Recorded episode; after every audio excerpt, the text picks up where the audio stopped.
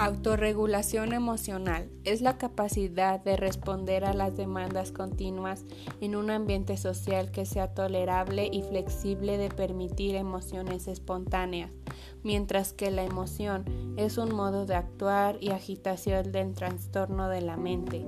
Cada emoción tiene una familia y éstas a su vez presentan casos patológicos, los cuales puedes controlar con ayuda de un control emocional. Las dimensiones de las emociones son tres. Cognitiva, en la cual se presentan los pensamientos, ideas e imágenes de carácter subjetivo. Fisiológica, en la que se dan a conocer cambios orgánicos que se presentan en los distintos sistemas del cuerpo, respiratorio, cardiovascular, etc y por último la conductual, que hace referencia a los componentes observables de la conducta manifestándose en actos notables.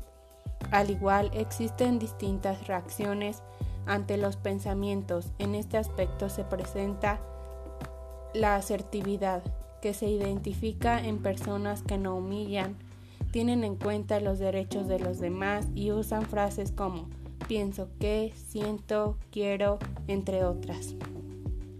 Pasividad. En esta dejan que los demás violen sus derechos, evitan la mirada de quienes habla y dicen frases como quizá tenga razón, supongo que será así, te importaría mucho y otras más. Y para finalizar esta sección cabe mencionar a la agresividad en la que se ofende verbalmente, muestran desprecio por los demás, hacen gestos hostiles y dicen palabras como esto es lo que yo pienso, tus sentimientos no importan, si no lo haces, entre otras.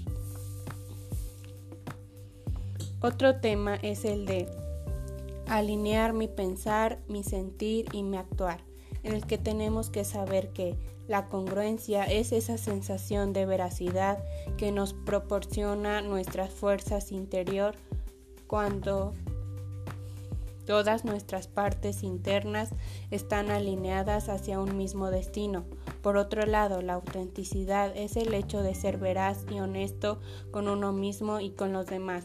Obtenerla es un desafío y mantenerla es demasiado difícil debido a las influencias vistas día a día.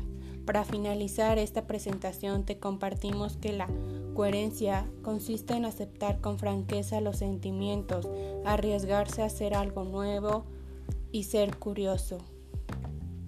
Gracias.